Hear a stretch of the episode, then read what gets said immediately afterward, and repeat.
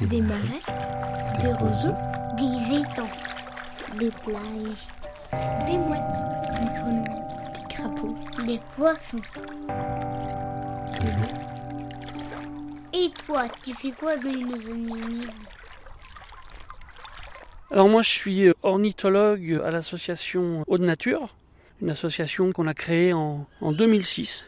Les trois volets de, l'association, c'est tout ce qui est suivi diagnostic. Euh, ensuite c'est éducation à l'environnement, que ce soit auprès des scolaires ou du grand public. Et puis les actions euh, avec nos bénévoles, des actions de, chantier nature, euh, toujours en faveur de la biodiversité. Dominique Clément, tu vis avec, pour et dans les zones humides. Pour toi, c'est quoi une zone humide? Avant tout, pour moi, étant ornithologue, c'est un endroit où on va trouver beaucoup d'espèces euh, bah, liées aux zones humides, hein, que ce soit les, les échassiers, les canards, les limicoles. C'est là qu'on trouve le plus de biodiversité. C'est dans les zones humides, en particulier en termes d'avifaune. Voilà, c'est un endroit où les oiseaux peuvent se reproduire, c'est un, un endroit où les oiseaux se, se nourrissent parce qu'il y a des poissons. C'est pas simplement une carte postale. Quel est ton attachement à ces zones humides?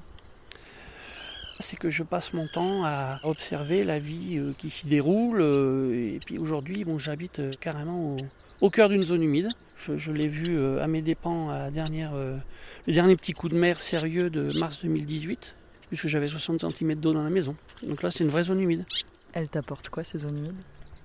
C'est apaisant et puis c'est jamais pareil. Moi, je vois euh, tous les jours, je me lève et devant moi, j'ai les zones humides, j'ai les étangs, j'ai les, les flamants roses, j'ai les cigognes, j'entends les canards. Euh, S'il fait nuit, euh, c'est le printemps, j'entends les grenouilles.